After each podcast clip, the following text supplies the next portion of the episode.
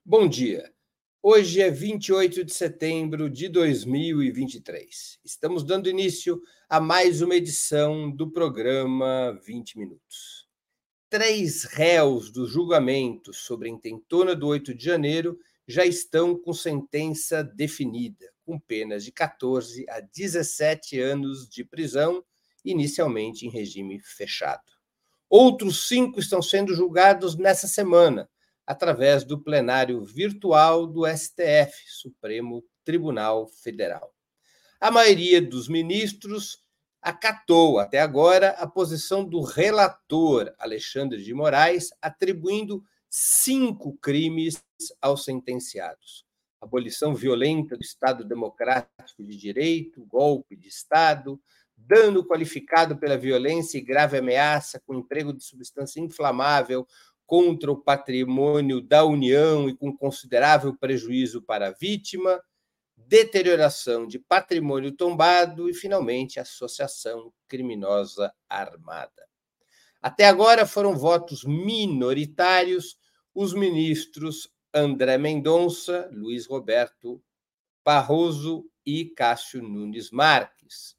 André Mendonça e Luiz Roberto Barroso consideraram que golpe de Estado e abolição violenta do Estado democrático constituem o mesmo crime. Um, tem que, os réus teriam que ser julgados apenas por um deles. Nesse caso, a pena proposta iria cairia para sete anos e seis meses, no caso do que propõe o ministro André Mendonça, até onze anos e seis meses no julgamento do ministro Barroso. O ministro Cássio Nunes Marques vai além. Não caberiam, segundo ele, para os réus até agora julgados, esses dois crimes mais graves: tentativa de golpe de Estado e tentativa de abolição do Estado Democrático. E seu voto foi por uma condenação de apenas dois anos e meio.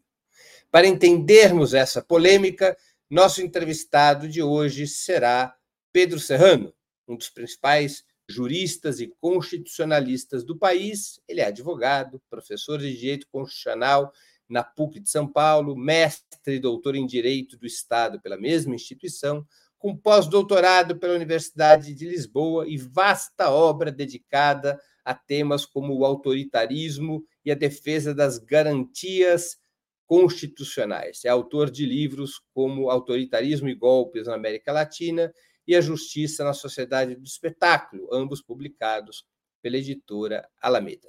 Já vamos começar. Fique conosco que o tema é quente.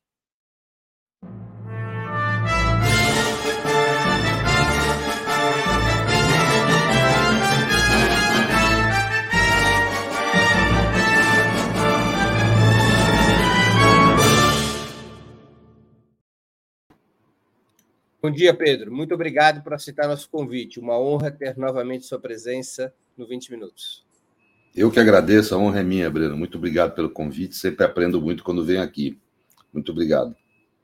Pedro, não há qualquer réu nas denúncias a respeito do 8 de janeiro, até agora apresentadas pela Procuradoria-Geral da República ao Superior Tribunal Federal, que gozem do chamado foro privilegiado por que esse julgamento ocorre no STF e não na primeira instância, como ordinariamente manda a legislação? A legislação não manda isso. É um equívoco. Do... Nós não estamos tratando aqui do inquérito das fake news, que havia uma polêmica sobre a competência. Não há dúvida, nesse caso, que a competência é do STF, porque há uma regra é muito clara no regimento do Supremo, muito anterior a todos os fatos. E veja, em termos de direitos humanos, é muito relevante que antes do fato ocorrer se saiba qual o juízo competente para julgar aquele fato, ou seja, que não haja uma escolha do juízo de forma uh, uh, seletiva, né? quer dizer, o juízo seja pré-determinado para aquele tipo de fato, e nesse caso havia pré-determinação do Supremo. Qualquer crime ocorrido no interior da sede do Supremo, a competência para apurar e para julgar é do próprio Supremo Tribunal Federal. E os manifestantes resolveram invadir o Supremo. Ao invadir o Supremo, puxar a competência para o Supremo. É da competência do Supremo julgar. Hipoteticamente, se a invasão fosse. hipoteticamente, se a invasão fosse apenas do parlamento e no, no Planalto, não seria atribuição do STF julgar? Iria haver uma dúvida. É que nesse caso não há dúvida, porque a regra é muito clara, é explícita, e a competência do Supremo por ter invadido o, o prédio do Supremo puxa a competência dos demais crimes do 8 de janeiro. Assim, não há dúvida da competência. Essa, essa recomendação está é, em que documento legal? Apenas para o regimento interno do Supremo que vale como lei. E isso anteriormente a todos esses crimes. Quer dizer, não se trata de ter escolhido o Supremo. Quem não quer ser julgado pelo Supremo não cometa crime no interior do Supremo. Ponto. E no caso foi cometido o crime no interior do Supremo. Foi, não há dúvida disso, né? não tem dúvida. Então, e, e aí como, como o crime foi, perdão, como o crime foi cometido no interior da sede do Supremo, e houve um contínuo delitivo na, nas sedes do Executivo e do Legislativo, puxa a competência para o Supremo, algo normal, padrão. Então, não, não, nesse caso, não há dúvida. Havia uma dúvida, todo um debate, eu não vou aqui me alongar, se aplica ou não um princípio que chama contempt of court, no caso do inquérito da fake news. Tal. Nesse caso, não há dúvida. Me perdoe, sei que tem alguns juristas que têm levantado essa dúvida, dúvida infundada, não tem base nenhuma. A lei, a, a regra é clara, explícita, determinada. E prévia aos acontecimentos. E prévia aos acontecimentos, nos quadrantes dos direitos humanos, não há, não há dúvida, meu ver, fundada quanto à competência do Supremo. É muito clara a competência do Supremo. Pedro, até agora, nas denúncias apresentadas pela Procuradoria-Geral da República ao STF, há apenas réus civis ou integrantes da Polícia Militar do Distrito Federal. Não chama atenção que inexista qualquer oficial das Forças Armadas nas peças acusatórias em julgamento? Eu espero, sinceramente, eu acho que vai ser uma furada no plano político, vamos dizer assim, seu usar, usando aqui uma expressão não técnica, né? a furada, se não houver condenação dos militares que estavam envolvidos. Isso é evidente. Uh, agora não há nem denúncia. É, então. Mas, de qualquer forma, é normal que assim o seja. Nós estamos perante uma associação criminosa. Eu divirjo dos juristas que falam que, pelo fato do Supremo ter verificado que houve turba não há associação criminosa. Num ato revolucionário de golpe de Estado é muito comum você ter associação organizada com a turba. Né? Como é que foi a tomada da Bastilha? Como é que foi a Revolução de 17? São fenômenos normais. Você tem uma associação, uma organização política que organiza, que dá logística e que acaba ocorrendo a turma. Né? Foi o que houve nesse caso. Né? 365 ônibus do Brasil inteiro, que obviamente tiveram que ser financiados né? Não foi uma manifestação espontânea, trouxe gente do Brasil inteiro organizados para aquilo e que na hora constituíram uma turba que invadiu o Congresso. A farta prova, Breno, farta prova da intenção de golpe, farta prova, explícita, clara. Uh, não há como negar isso. Né? Conversas entre eles, manifestações internet, né?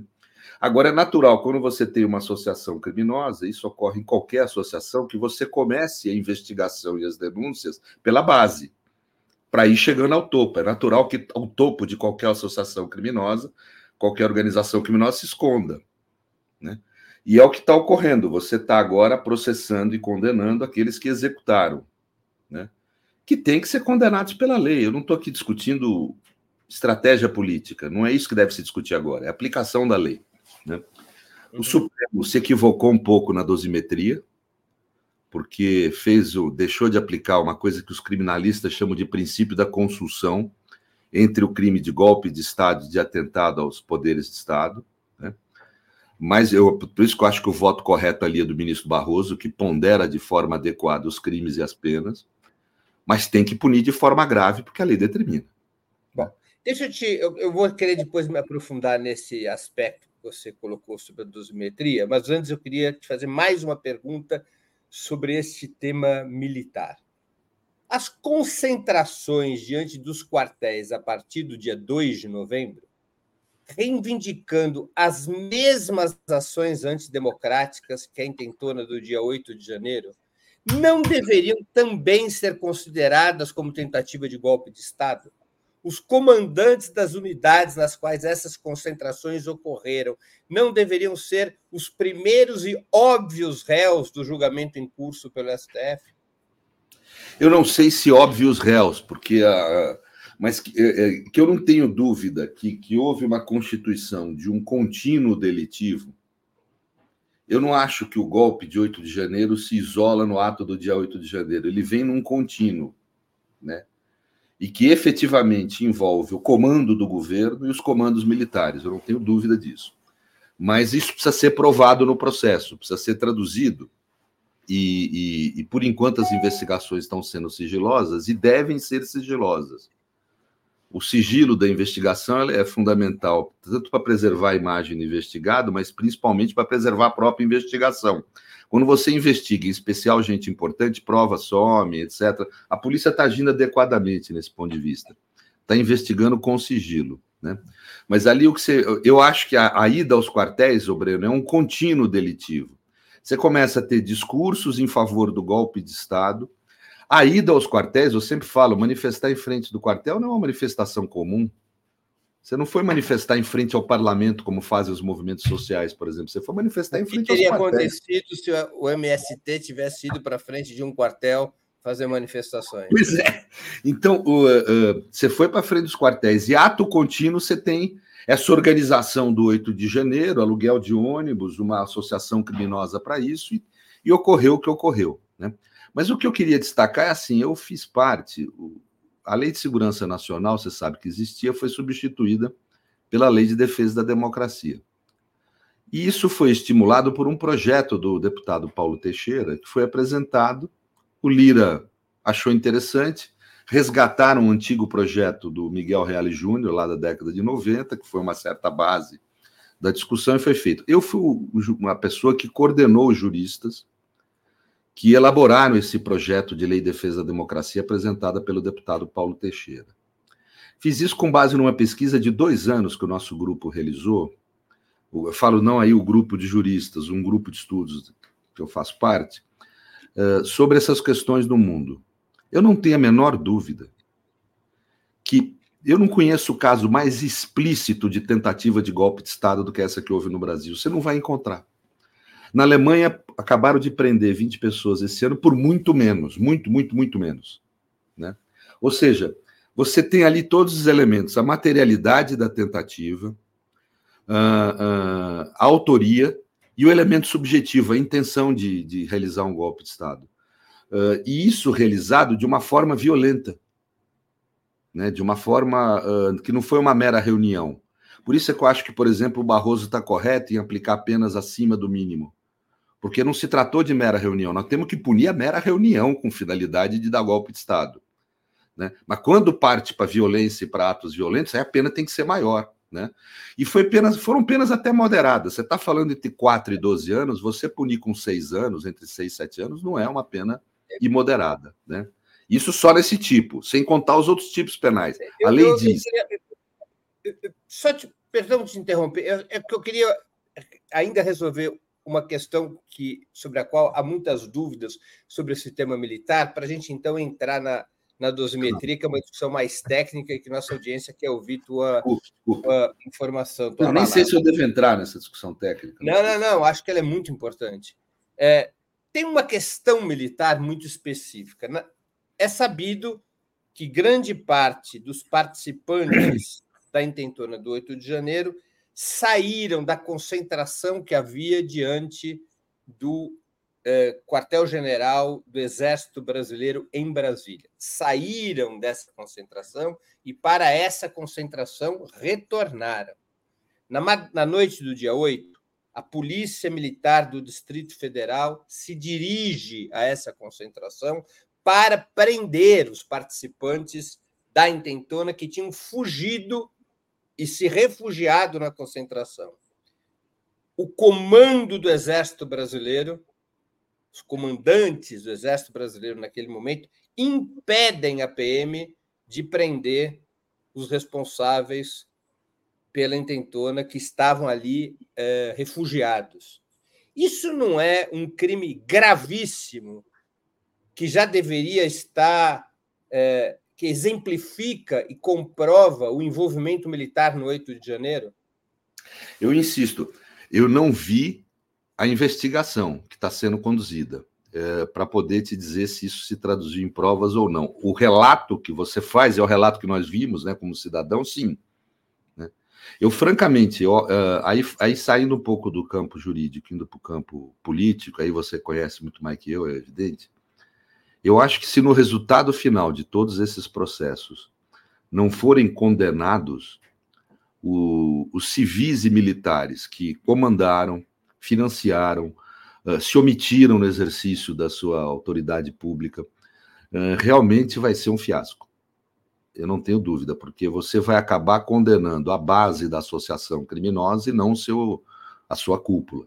Né? E quando todos têm que ser condenados. Nós não estamos brincando aqui, nós estamos falando do pior crime que pode haver contra qualquer Estado, inclusive uma democracia.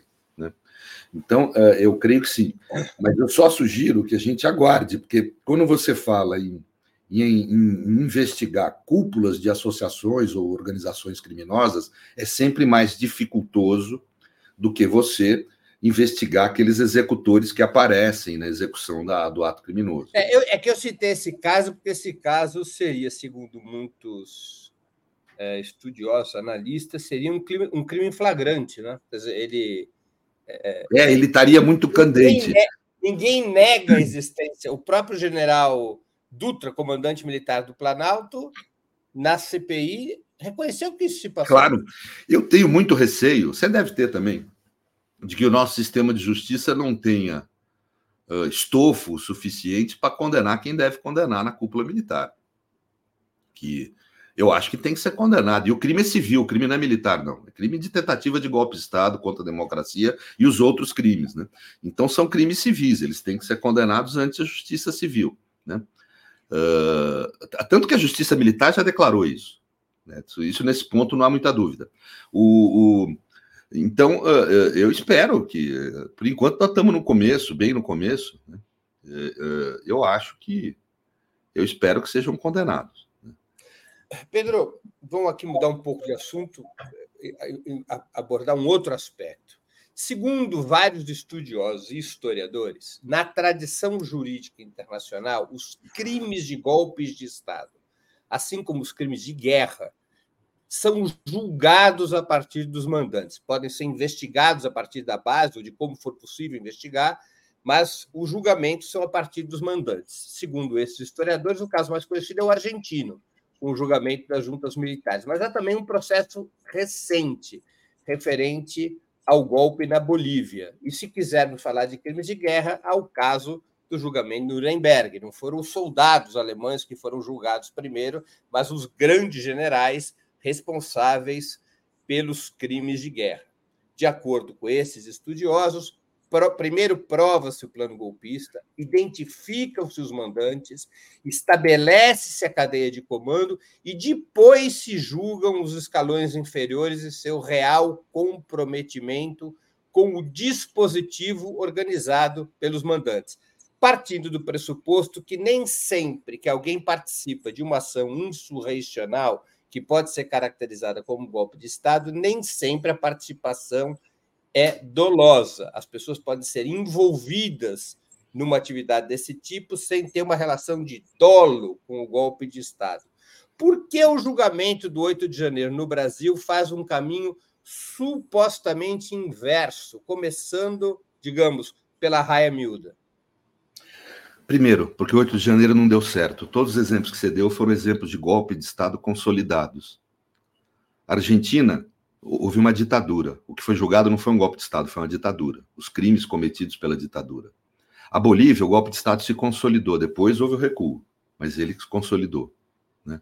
E aqui no Brasil, o crime é de tentativa de golpe de Estado e a forma correta de defender a democracia que foram Desculpe esses historiadores, eles estão desatualizados. Eles não estão acompanhando a Alemanha, a França, né? uma série de países que estão hoje enfrentando a extrema-direita, em que uh, uh, existe a, a, capacidade da democracia de se defender punindo a tentativa, que é o caso do Brasil.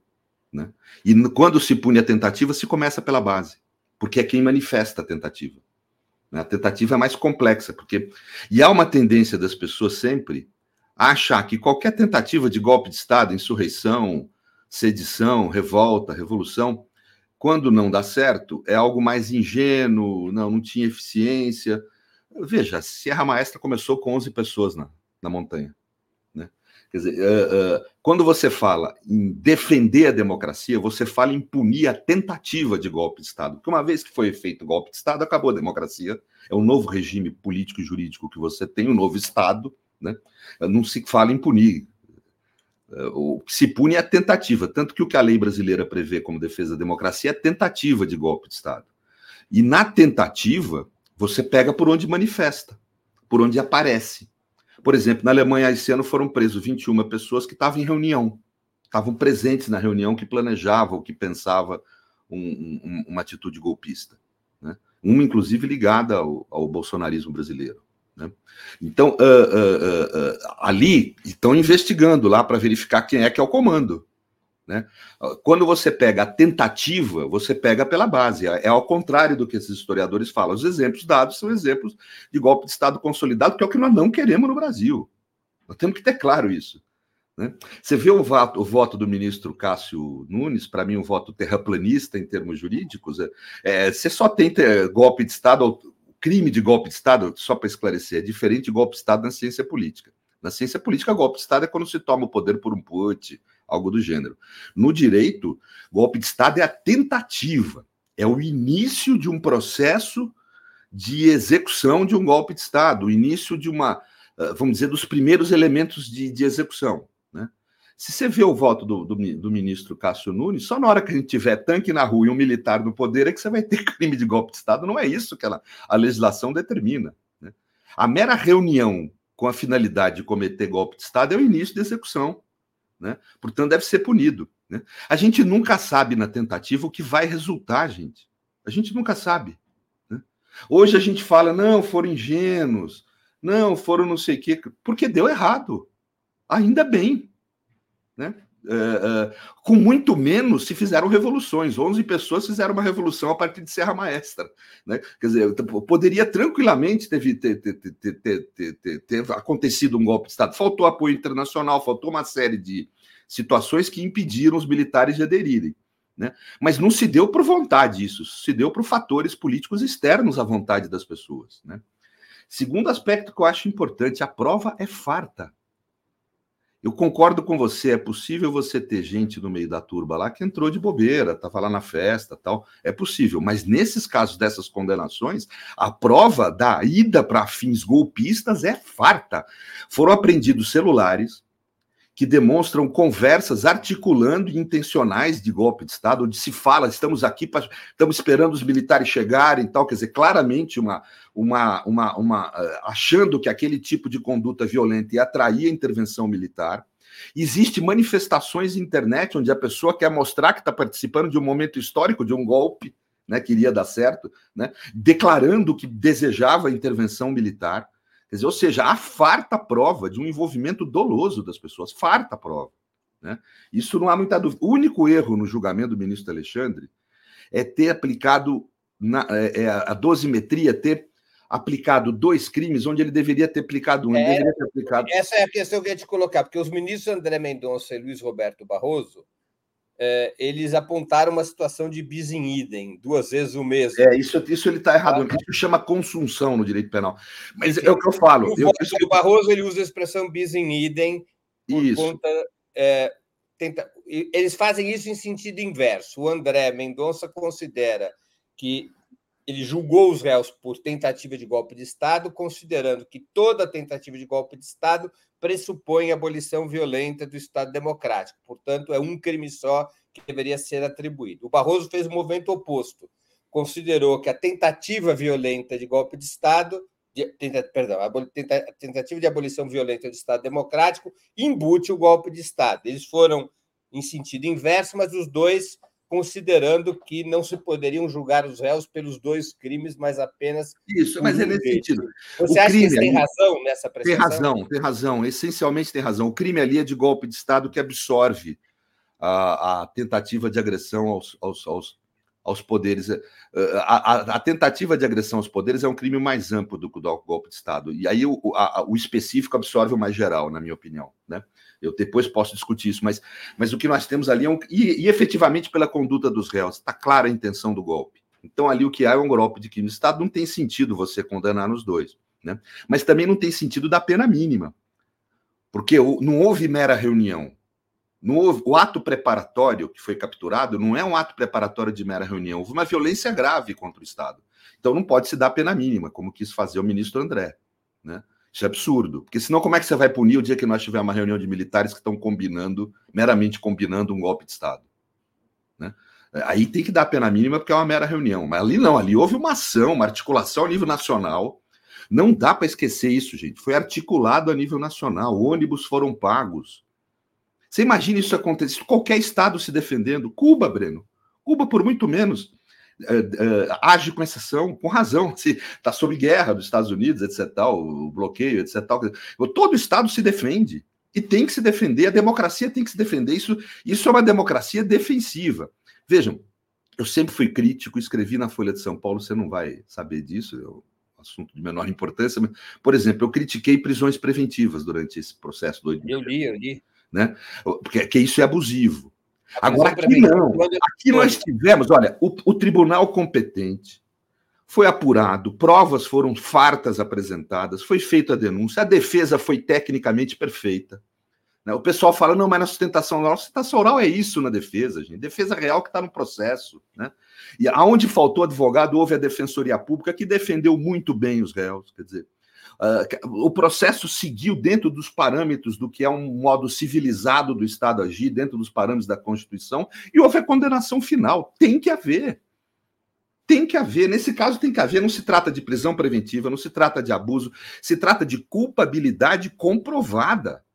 Autoria comprovada, materialidade do delito comprovado, intenção comprovada. Eu, eu para ser franco, eu não estou acompanhando esses últimos casos julgados, eu estou falando dos primeiros. Esses eu li, acompanhei com, com certo rigor. Né? O único erro que eu vi que pode ser corrigido agora em fase de embargos é esse que você falou. Mas veja, vai cair de 17 anos para 11,5. 11,5 é uma pena pesada e tem que ser, porque é o que é previsto em lei. A lei prevê. Você tem aí os seguintes crimes: você tem o crime de golpe, tentativa de golpe de Estado, você tem o crime de dano ao patrimônio público, porque a lei de defesa da democracia, eu fui um dos que redigi isso, diz que você deve punir o crime quando violento também pela violência, ou seja, determina a acumulação da punição. Né? Então, uh, você tem ali o dano ao patrimônio público, tem o dano ao patrimônio tombado, que pouca gente tem falado, havia patrimônio tombado que foi danificado, e tem o de associação criminosa, que alguns juristas, bem intencionados, mas acho que absolutamente alheios à realidade dos fatos, falaram que talvez não coubesse associação criminosa porque houve a, condenação de turba. Quando há turba, não há. Isso pode ser no crime comum, no crime político, não. É normal você ter, num ato de, de tentativa popular de golpe de Estado, você ter manifestações populares amparadas por uma associação, que foi o caso. Não foi uma manifestação espontânea, vieram 360 ônibus do Brasil inteiro. Né? Isso pressupõe financiamento, articulação, comando planejamento, não tem como você mobilizar tanta gente vindo de tantos lugares diversos sem haver planejamento. Então é evidente que, que tudo que se compõe uma tentativa de golpe de Estado, nesse caso, estava presente com o plus da violência. Então, se a gente não punir isso, não vamos punir. Isso. Deixa eu fazer uma pergunta sobre isso. Podem ser entendidas como provas de participação em tentativa de golpe de Estado a participação em manifestações violentas contra símbolos do poder, gritando palavras de ordem por intervenção militar ou semelhantes, mas sem uma clara especificação de como cada réu participou dolosamente de uma cadeia de comando com tarefas e funções específicas dentro de um determinado plano conspirativo? Sim, é possível, depende da situação. Esses casos das condenações, cada um deles declarou em algum mecanismo de comunicação que foi legitimamente apropriado para ser prova, declarou a intenção golpista. Estou ali para convocar os militares. Quer dizer, havia uma consciência do golpe. Isso implica em participar da associação. Não é gente ingênua. Não, não vamos confundir, não é bagrinho, como a turma está falando. Os condenados até agora eram agentes do golpe, eram golpistas que estavam ali com absoluta consciência, está comprovado. Aquele primeiro condenado tem diálogos com a esposa onde ele fala: os militares estão vindo, eles vão vir, eles vão vir. Quer dizer, ele estava ali na esperança de convocar os militares. E, obviamente, convocação militar ali só tinha um sentido: golpe de Estado. Quer dizer, até agora, as condenações que houveram. Mesmo que não esteja aprovado, mesmo que não esteja aprovado tarefas e funções específicas desse réu. Ele teve uma tarefa. Ele teve uma tarefa: invadir o Congresso Nacional, quebrar o Congresso Nacional para poder atrair os militares. Isso é uma tarefa de execução.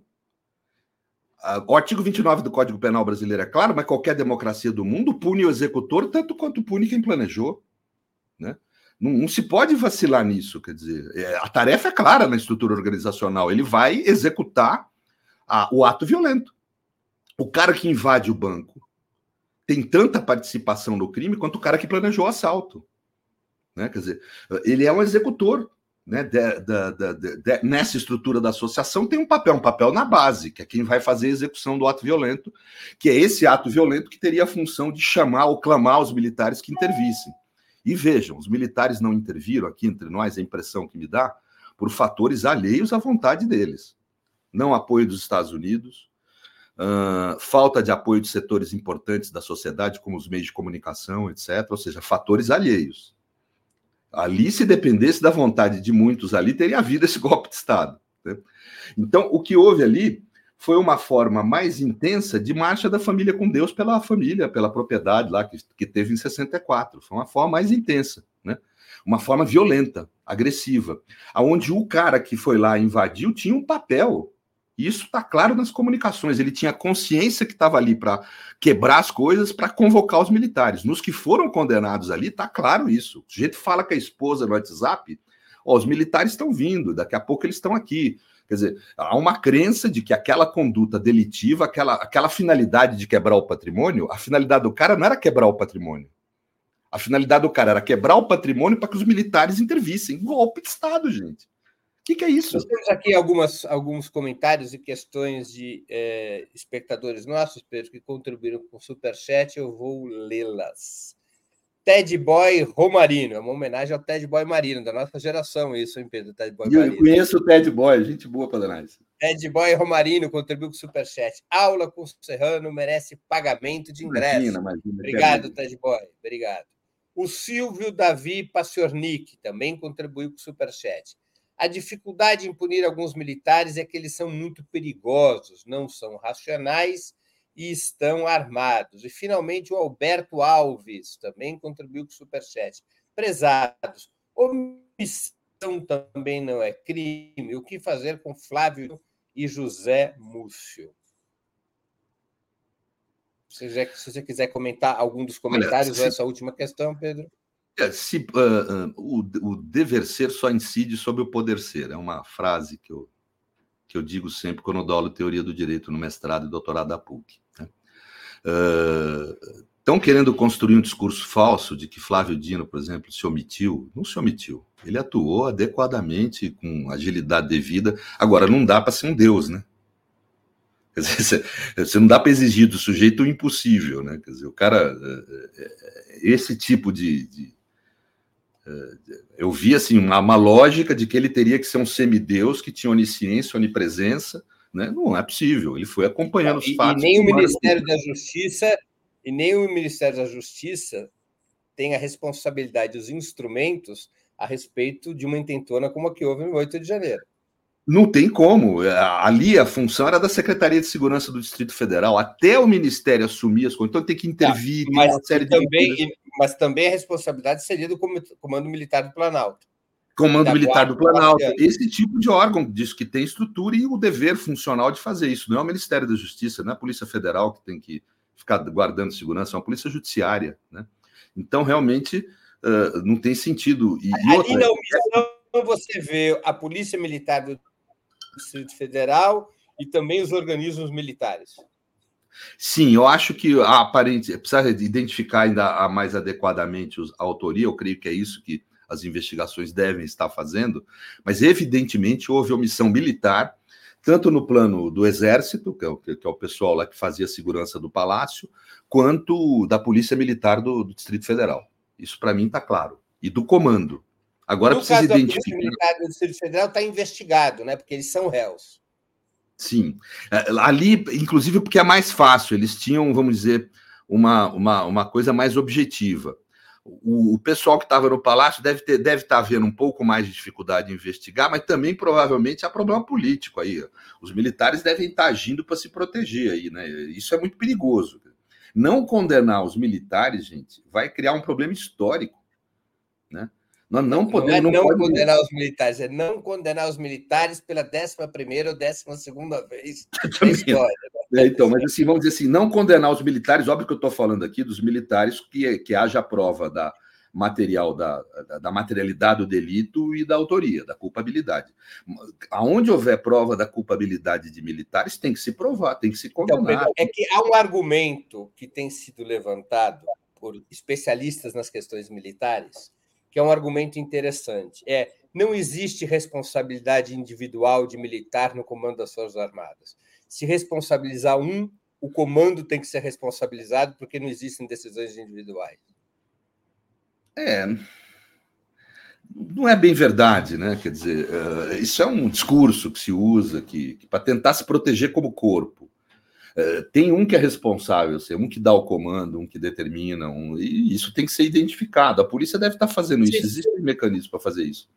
Sim, eu estou dizendo, é, quem é, coloca esse argumento, o coloca não para li, livrar a cara de militares responsáveis. Sim, mas para levar a condenações não individuais. Para apontar o problema político que existe, ou seja, é, se um determinado comandante ele tomou uma decisão, ele só o faz respaldado pelos demais comandantes da unidade de comando, pela forma como funciona o Exército.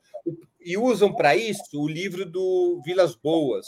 Na autobiografia do Vilas Boas, ele relembra aquele caso do tweet de pressão sobre o STF quando foi ser julgado o habeas corpus do Lula em 2018. O Vilas Boas conta que ele escreveu o texto e submeteu a todo o Estado-Maior do Exército, não foi um tweet pessoal todos os integrantes do Estado-Maior aqueceram com o tweet que ele iria publicar. Isso não é uma investigação, isso está na autobiografia do Vilas Boas. Em outro país, é possível que no, meia hora depois do livro publicado, a Polícia Federal já estivesse prendendo Vilas Boas por confissão de golpe de Estado, né? de tentativa de golpe de Estado. Meia hora depois já deveria estar a Polícia Federal prendendo Vilas Boas. Nós estamos no Brasil, sabemos como funciona. Mas então, quem usa esse argumento usa com essa conotação, ou seja, não, mas veja, tá... expiatório.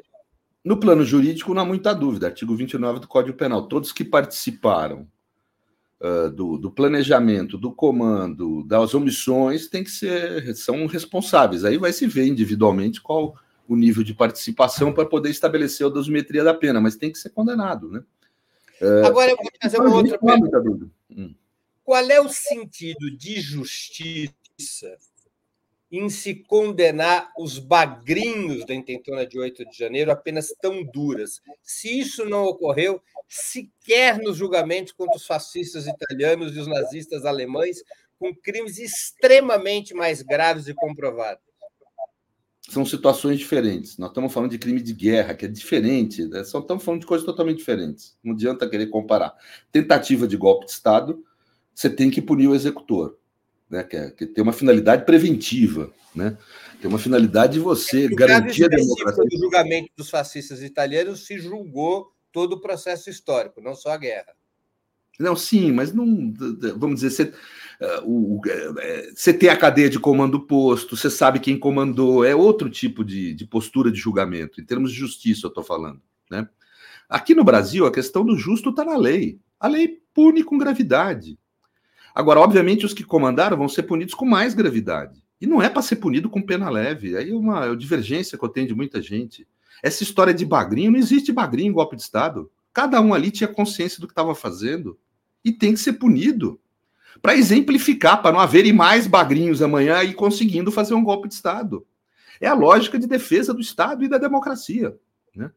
Isso não ocorre só no Brasil, é no, no país todo. Mas, Pedro, Agora, o que se pode fazer, na minha opinião, deixa eu só terminar. Ah, desculpe, desculpe. O que pode fazer, uh, e aí eu acho que é um debate que tem que haver, é fora do plano do direito. Tem que identificar. Veja, pela primeira vez na história do Brasil, isso é importante destacar, pela primeira vez, nós temos a solução de uma crise democrática e humanista por um mecanismo público. Na ditadura, por exemplo, no final da ditadura, nós resolvemos os problemas privados que são corretos de resolver. Indenizamos quem foi torturado, indenizamos as famílias dos mortos, né? Mas identificar quem torturou, identificar quem foram os agentes de cometimento de crimes da ditadura não foi feito. Ou seja, não houve uma transição e uma solução pública, política, no sentido amplo, uh, daquela crise. Agora, pela primeira vez, nós estamos identificando quem participou, quem executou e temos a perspectiva. Por isso que eu falo que seria uma grande falha não fazer isso, de, de, de identificar e punir quem comandou. Né? É uma forma pública de você resolver o problema, identificando, depois de identificado e de condenado as penas previstas em lei, que são penas graves, é obviamente possível, eu acho que é totalmente possível a gente debater um indulto dado pelo presidente da República. Eles que vão pedir ao presidente eleito, que eles queriam impedir de exercer o poder, que os perdoe. É perdão. Mas perdão só há por quem é condenado. Perdão só há para quem é responsabilizado identificado como tendo cometido um crime. Eu posso defender a ideia de uma anistia. anistia, para mim, é pior. Eu preferi o indulto dado pelo presidente eleito. Né? Mas o, o, o, isso é dado depois da condenação. É um ato Só para a nossa audiência compreender qual é a diferença entre indulto e anistia, tanto no mérito anistia, quanto da, em quem tem o poder de decisão. A anistia tem fundamento político, o indulto tem fundamento humanitário, tem algumas diferenças, mas essencialmente é o presidente da República da indulto, a anistia, a anistia é dada pelo parlamento. Dar, né? Isso, é o parlamento. Né? Eu, pessoalmente, acho que a gente. Mas não para todos os participantes. Militar que comandou, gente que financiou, civis que comandaram, tem que ser punidos e para cadeia e acabou. Né? Agora, os, os, os executores, a gente pode pensar numa forma de perdão, mas perdão depois que está identificado e condenado a pena grave. A justiça brasileira tem dado oportunidade, Breno, dessas pessoas não serem punidas. Se o cara for lá, se identificar, confessar, ele pega a pena alternativa. Alguém falou disso aqui? O Ministério Público tem feito esses acordos. O cara daí tem que fazer serviço à comunidade, fazer, tomar aula de democracia, do que é democracia, etc. Tal, pronto. Mas ele tem que ir lá e assumir, cometi um crime, participei da execução de uma tentativa de golpe de Estado. Isso é importantíssimo. Porque senão nós não vamos ter mecanismos de defesa da nossa democracia. É evidente que a defesa jurídica não resolve o problema do fascismo, ninguém é ingênuo, mas consegue conter. A história mostra isso. Uma ação rápida, firme, diligente do Estado, nos limites dos direitos humanos e fundamentais, é eficiente para conter avanços. E está contendo. Se não fosse o judiciário agir como agir, Lula não estaria como presidente da República. Está conseguindo conter. É óbvio que isso não é uma solução. A solução está em nós, na sociedade. Nós temos que destruir o fascismo, nós. Na luta ali na cultura e na política. Né? Mas, mas o, o, a, o sistema de justiça, aplicando a lei de defesa da democracia, que foi concebida para isso, tem conseguido conter. E nós não podemos desestimular o judiciário a isso. Né? Eu, eu, eu, sou muito crítico às prisões preventivas. Prenderam preventivamente uma pessoa essa semana, eu critiquei, né? porque eu acho que é um abuso no Brasil desse tipo de instituto. A nossa história é sempre transitar nessa área do direito penal entre a não punição ou o abuso. A gente nunca consegue fazer as coisas como tem que fazer. Né? E agora estamos fazendo. Essas decisões do Supremo agora foi como tem que fazer. As pessoas executaram, foram executores de um crime grave, tiveram direito de defesa, houve processo e estão condenados por culpabilidade no final pelo órgão previamente estabelecido como competente para julgar. Absolutamente dentro da normalidade civilizada e democrática. Né? E absolutamente necessário para manter a democracia. Ser contra condenações graves nesses casos Pode haver crítica com essa coisa da dosimetria e tal, mas ser contra condenações graves nesse caso é querer retirar da democracia os instrumentos mínimos que o Estado democrático tem que ter para se defender. Né? Então, eh, eu creio que pela primeira vez na nossa história nós estamos tendo isso, nós estamos identificando um a um de quem participou desse delito de extrema-direita. Pela primeira vez. Né? Agora, eu não sou um cara que você sabe, eu não acredito muito em cadeia, nessas coisas. Então, tudo bem, eu acho que podemos depois discutir o indulto. Mas vamos identificar. Aliás, quem deles quisesse apresentar ao Ministério Público, se identificar, ó, oh, eu participei do cometimento desse crime, cadeia não vai pegar, vai pegar a pena alternativa. Né? Quer dizer, ou seja, a oportunidade de não ir para cadeia está tendo. Essa oportunidade vale para quem já está denunciado? Não, né? Não, vale também. Você pode negociar depois, né? Quer dizer, mas o, o, o mas eu, eu, acho que assim o principal não é isso. O principal é que com essas primeiras condenações, muita gente está se mobilizando para fazer esse tipo de acordo e assumindo o que fez, né? Agora eu, eu, eu não discordo que depois de condenado a gente pense no indulto, mas depois de tudo feito, cada um identificado o papel que teve, que, que, que, o que, que fez, o que, que cometeu, qual o papel que teve no processo, que fica a vida inteira identificado como tendo participado do cometimento de um crime contra a democracia, é muito importante. Agora, é óbvio que uh, pessoas que forem julgadas, que não tiver comprovado a autoria, como você falou, né, que é no caso o cara que estava lá na bobeira e participou, esse tipo de gente tem que ser inocentada, é óbvio. Né? Porque não, não sabia o que estava acontecendo ali, foi uma participação, quando muito, eu não digo inocentado, mas talvez condenado nos crimes menores, aí, de dano ao patrimônio, né, etc e tal, né? mas nunca condenado no crime de golpe de Estado. Até agora não é o que houve. Até agora os condenados, os que eu vi, todos têm farta prova da autoria e da intenção delitiva, da intenção de cometer o golpe de Estado. Então, eu acho que aí precisa identificar, condenar mesmo. Depois tem um debate político, que eu acho que a gente tem que levar, eu, eu não estou dizendo aqui, adiantando minha posição nesse aspecto político, né? mas acho que tem que ter um debate político se esses executores vão ser ou não indultados. Né? Eu acho que isso tem, tem que haver esse debate. Mas é diferente. Uma coisa é você punir, identificar, aplicar a lei com rigor que merece, né? quando você fala nesse tipo de conduta de intentona que houve, né?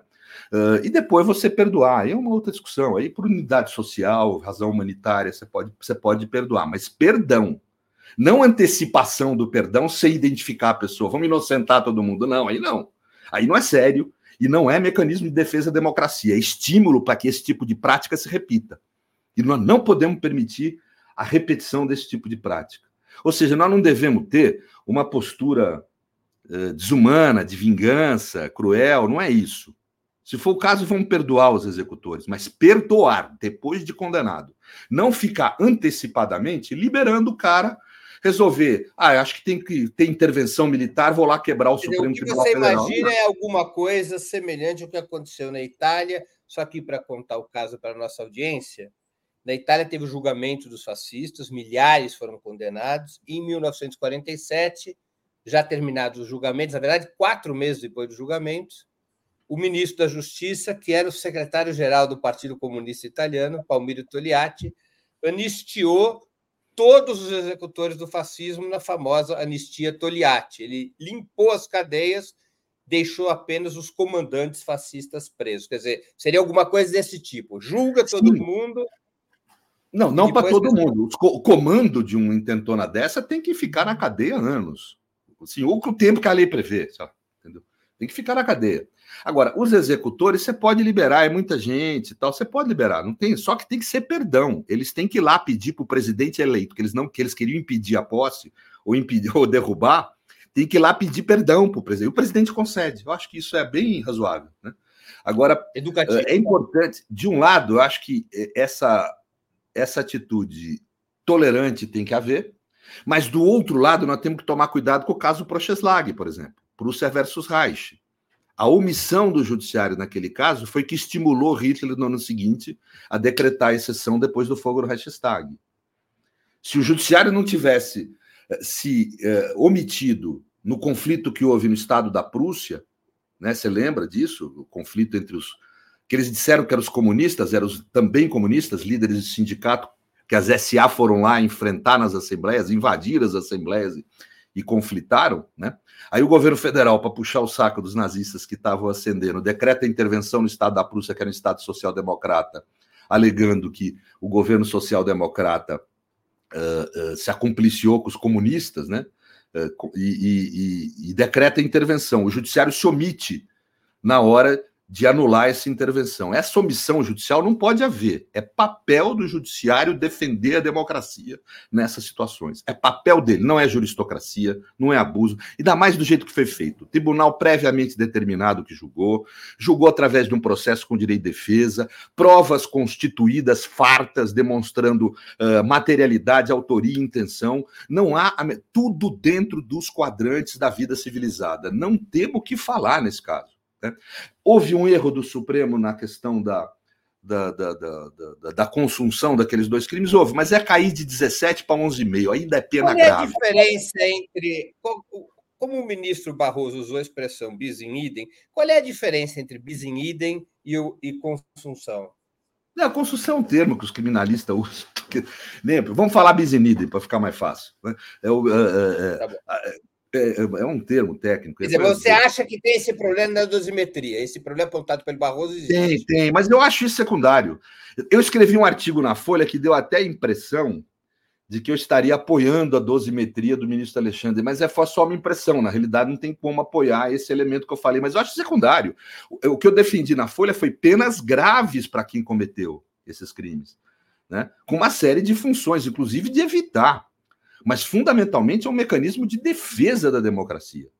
E, e se você tirar esse problema da, da, da construção ou do bis aí, todo o resto está correto. Penas moderadas, médias, porque não se trata de mera a, a reunião, se tratou de uma intentona, de atos violentos para estimular o golpe de Estado. Então, uh, houve o crime de golpe de Estado, que é 4 a 12 anos, com 6 anos e 6 meses de condenação, perfeito o crime de dano ao patrimônio público, com quase dois anos de condenação prefeito, o crime de dano ao patrimônio tombado, que houve também, e tudo isso porque a Lei de Defesa da Democracia diz que, a parte o crime político, deve também ser punido a violência, então está se punindo a violência, e por fim a associação criminosa. Como é que você vai organizar uma manifestação que vem de vários estados, 360 anos no Brasil inteiro, sem ter uma associação, uma ordem, um planejamento, financiamento, comandante, organização, estruturação? Não tem como, é associação criminosa mesmo. Né? Não foi uma manifestação espontânea de quem estava lá em Brasília. Então, uh, uh, ou seja, gente, perfeito. 11 anos e meio de cadeia. 11 anos e meio. É assim mesmo. Né? Se fosse no mundo anglo-saxão punido por crime de sedição, seria 20. Né? Agora, nós temos 11 anos e meio. Perfeito, acho que é isso mesmo. Ah, mas os executores, eh, eles, pô, é gente simples. Não é simples, é tudo classe média ali, você vê pelo. Mas tudo bem. Uh, não devemos, devemos ter uma unidade social. Tá, tá bom, o presidente depois perdoa. Eles vão lá, pedem para o presidente eleito que eles queriam derrubar perdão, e o presidente perdoa. Perdoa. Perdão de um pecado, um crime grave que foi cometido. E as pessoas estão identificadas publicamente para a história, para a política que cometeram esse crime grave. Aí eu acho que pode perdoar. Pedro, você não tem receio que essa dureza no julgamento da intentona do 8 de janeiro possa, no futuro, se voltar contra os partidos de esquerda e os movimentos populares? Por exemplo, a partir do momento em que se estabelece uma jurisprudência de que manifestações violentas contra símbolos do poder deveriam ser tratadas como atos insurrecionais passíveis de julgamento, como tentativa de golpe de Estado e abolição violenta do Estado Democrático? Eu vou ressaltar mais essa pergunta. No Chile, é dessa maneira que são tratadas todas as manifestações violentas. Tanto é assim que estão presos dezenas e dezenas de militantes e ativistas que participaram do chamado estalido social de 2019. Estão presos há quatro anos, porque eles são enquadrados como tentativa de abolição violenta do Estado Democrático, porque aquelas manifestações, por terem violência, depredação, foram enquadradas como tentativas, como atos insurrecionais e tentativa de abolição violenta do Estado Democrático. Você não tem receio de que a jurisprudência que está sendo criada a partir desse julgamento acabe se voltando contra os partidos de esquerda e os movimentos populares no futuro? Bem, primeiro, vamos lá, vamos tentar entender. A jurisprudência que está sendo criada não é nesse sentido que você falou. A jurisprudência que está sendo criada não está condenando as pessoas por meramente ter quebrado o patrimônio do Supremo, do, do Executivo e do Legislativo. Ela está apurando a intenção golpista.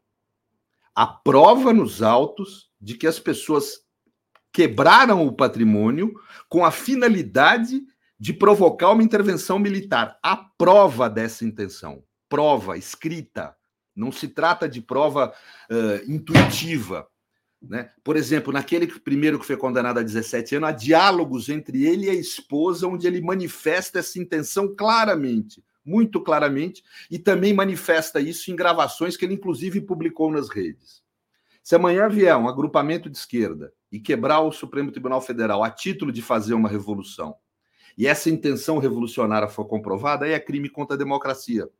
As pessoas têm que saber que revolução é uma atitude contra a ordem. É um jogo que você faz. Se você conseguiu vencer, você estabelece um novo Estado. Senão, você está contra a ordem. Não tem como, né? Isso não tem jeito. Agora, se amanhã tem uma manifestação do MST exigindo reforma agrária, que é uma manifestação por extensão de direitos, um bando ali sai e quebra o Congresso, não vai ser crime contra a democracia, porque não há intenção de de alterar a ordem política, de depor um governo eleito ou de atentar contra os poderes de Estado. A intenção de reivindicar direitos.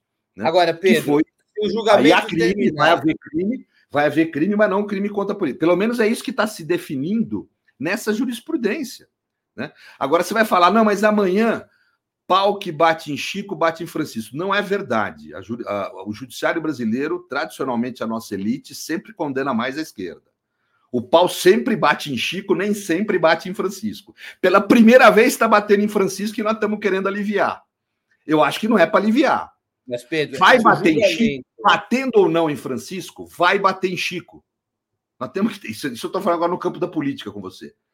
Nós vamos se ferrar, muitas vezes, independentemente do resultado agora.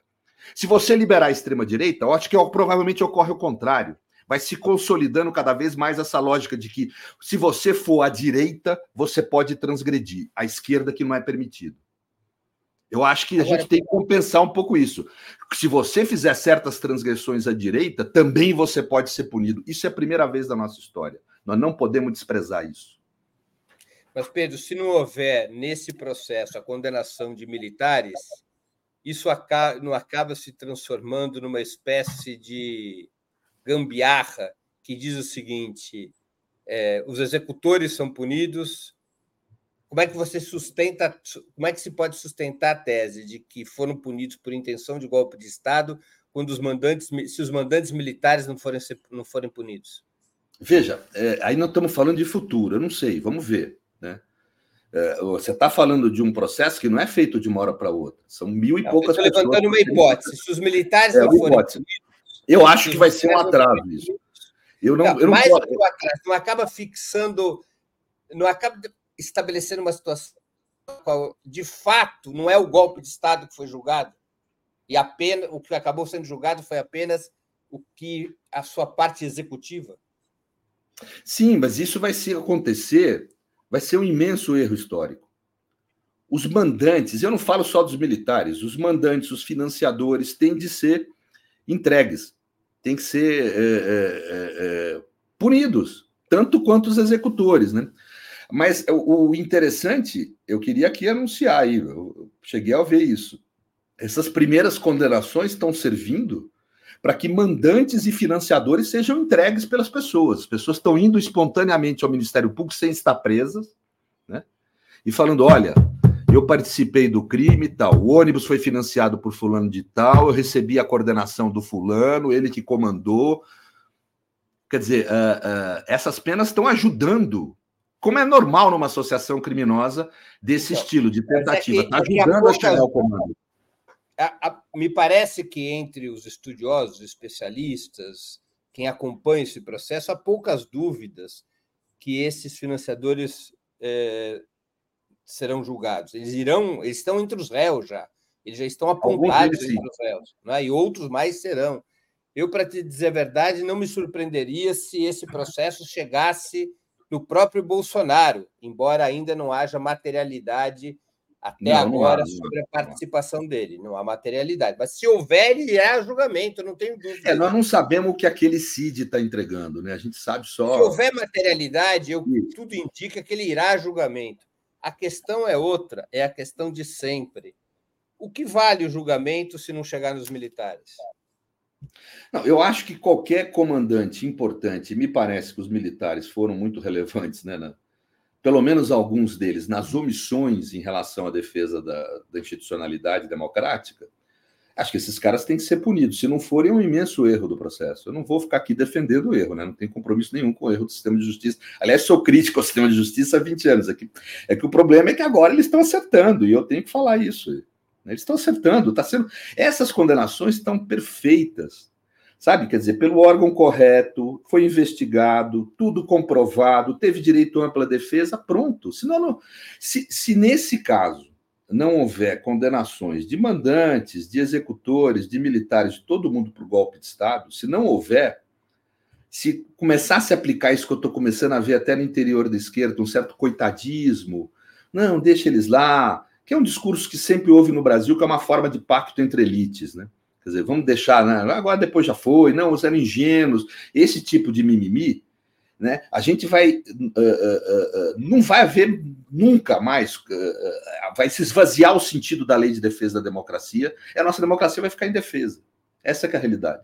Né? Porque nós temos a aplicação da lei está sendo correta, está se aplicando a lei. Não se trata de discutir estratégia política. Estratégia política é outra dimensão. Vamos discutir se anistia ou não, se indulto ou não. Né? Isso é discutir política. Aqui tem que ser discutir a aplicação da lei. A lei é clara, foi vulnerada, crimes graves foram cometidos, as pessoas estão sendo condenadas depois do devido processo legal julgado pelo órgão anteriormente definido, com farta prova até agora. Então não tem muito o que falar até agora, entendeu? Agora eu acho que é óbvio que existem mandantes, existe uma associação criminosa, existem financiadores, essa gente tem que ser condenada também. Vamos aguardar. Né? Até agora, até esse momento, o Supremo agiu, salvo essa pequena questão da construção, o Supremo agiu de forma estritamente adequada. Merece elogios e está defendendo a democracia brasileira, que é o papel dele, defender a Constituição. Né? E aplicando a lei de forma adequada. A lei estabelece penas graves. Mas Pedro, nós, nós temos uma última, perdão, nós temos uma última pergunta de um espectador nosso, do Armando é, Milione, que contribuiu com o Superchat. E o golpe contra Dilma? As reuniões de que Serra e Aécio tomaram parte não foram tentativas de golpe? Eles não devem ser julgados? É, o. Uh, a, primeiro que a lei prevê não, vamos dizer, esses golpes institucionais, vamos dizer assim. Né? Ela prevê golpes violentos, etc. Né? Quer dizer, segundo que não havia lei de defesa da democracia anteriormente ao impeachment de Dilma. Mas uh, quando há uma ação institucional, tal, não, não, ainda não há previsão na lei de, de, de, de criminalizar os impeachments abusivos, né? Esse constitucionalismo abusivo, né? Que, que os americanos usam essa expressão, ainda não é sancionado em lei, é um atraso não sancionar, porque na realidade o autoritarismo do século XXI é diferente do século XX. Nós não temos mais governos de exceção, nós temos a produção intensa de medidas de exceção no interior da democracia. Né? E isso a legislação ainda não... o golpe sólido, mas não o golpe líquido. Isso, no golpe líquido não é punido. Então, é, infelizmente, né? Infelizmente. Né? Pedro, nós estamos chegando ao fim da nossa conversa. Eu queria te fazer duas perguntas que eu sempre faço aos nossos convidados e convidadas antes das despedidas. A primeira, qual livro você gostaria de sugerir aos nossos espectadores? A segunda, qual filme ou série poderia indicar a quem nos acompanha? Eu, eu mandei para vocês antes um livro, mas eu posso indicar dois? Você é, pode à vontade. é, eu vou é tomar a liberdade primeiro de fazer uma propaganda aqui. Estava meio constrangido, mas para quem for da área jurídica, tem um livro meu, estou lançando essa semana, que eu vou tomar a liberdade de. Pô, nem sabia. É, Pareceres de Direito Constitucional e Direito Administrativo, é um livro, inclusive, dentro dele estão os pareceres que eu dei para a defesa de Lula na ONU e para o Conselho Nacional de Direitos Humanos, onde tenta demonstrar uh, os abusos cometidos no processo de Lula, mas e também, vamos dizer, o déficit eh, de, o verdadeiro comportamento de exceção, não só de Moura, etc., mas como de todo o sistema de justiça naquela ocasião. E também tem o meu parecer que eu dei para Dilma pela inconstitucionalidade do, do impeachment dela, né? Eh, e além de uma série de outras coisas, tal, né? Então tem eh, capítulos do livro que traduzem essas questões que eu estou dizendo e mais outras coisas. Né? E tem um livro importantíssimo que é, inclusive, de uma ex-orientadora minha em Paris, que é a Marie Goupil, uma tradução que a Contracorrente fez. Né? Esse livro meu também é editado pela Contracorrente, que é sobre o estado de exceção e liberalismo, né?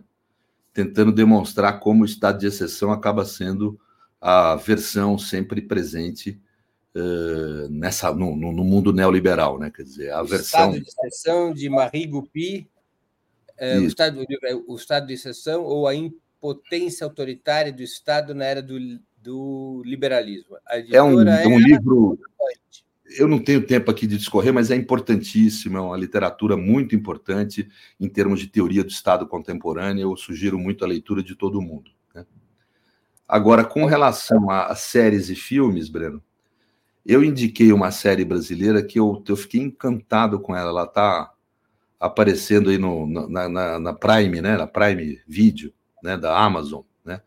Que chama o, o, o Cangaço Novo. É impressionante a qualidade de, da produção, uh, a complexidade dos personagens. É uma, eu fiquei encantado. Eu sugiro muito a todo mundo que que assista essa série. É uma série curta, né? Aquelas coisas chatas, né? É uma primeira temporada, mas é uma temporada curta, alguns capítulos, é muito interessante. Eu sugiro uh, imensamente que, que o pessoal assista essa série. E também vou sugerir, né? Estamos em época de guerra com a, com a Ucrânia tal, tá tendo uma.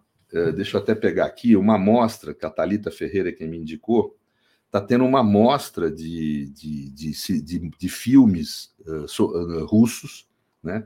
Um deles, inclusive, muito interessante, com, sobre uma, um filme sobre um fato real, mas que tem uma, uma coisa de investigação de detetives, né? É, tá tendo, eu vou te dar já agora aqui o, o, o, o lugar exato da mostra. É a nona mostra de cinema soviético e russo, né? Que está tendo no. Vai, vai ter aqui, é, a abertura é dia 5 de outubro, né? E essa mostra vai até o dia 15 de outubro na Cinemateca Brasileira, que fica aqui na Vila Clementina, em São Paulo. É, também queria sugerir para quem tiver desejo que vá lá. Muito bem.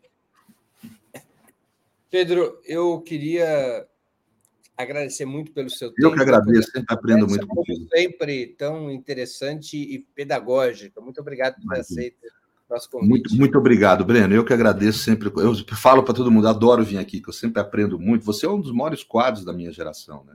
Eu, eu te admiro desde menino. Uma, eu, tenho só um metro, eu, eu tenho só um metro e Não, mas não nesse sentido.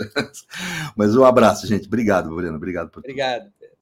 Também agradeço a todos e todas que assistiram a esse programa, em especial aqueles e aquelas que puderam fazer contribuições financeiras ao nosso site e ao canal de Ópera Mundi no YouTube. Sem vocês, nosso trabalho não seria possível e não faria sentido. Um grande abraço a todos e a todas.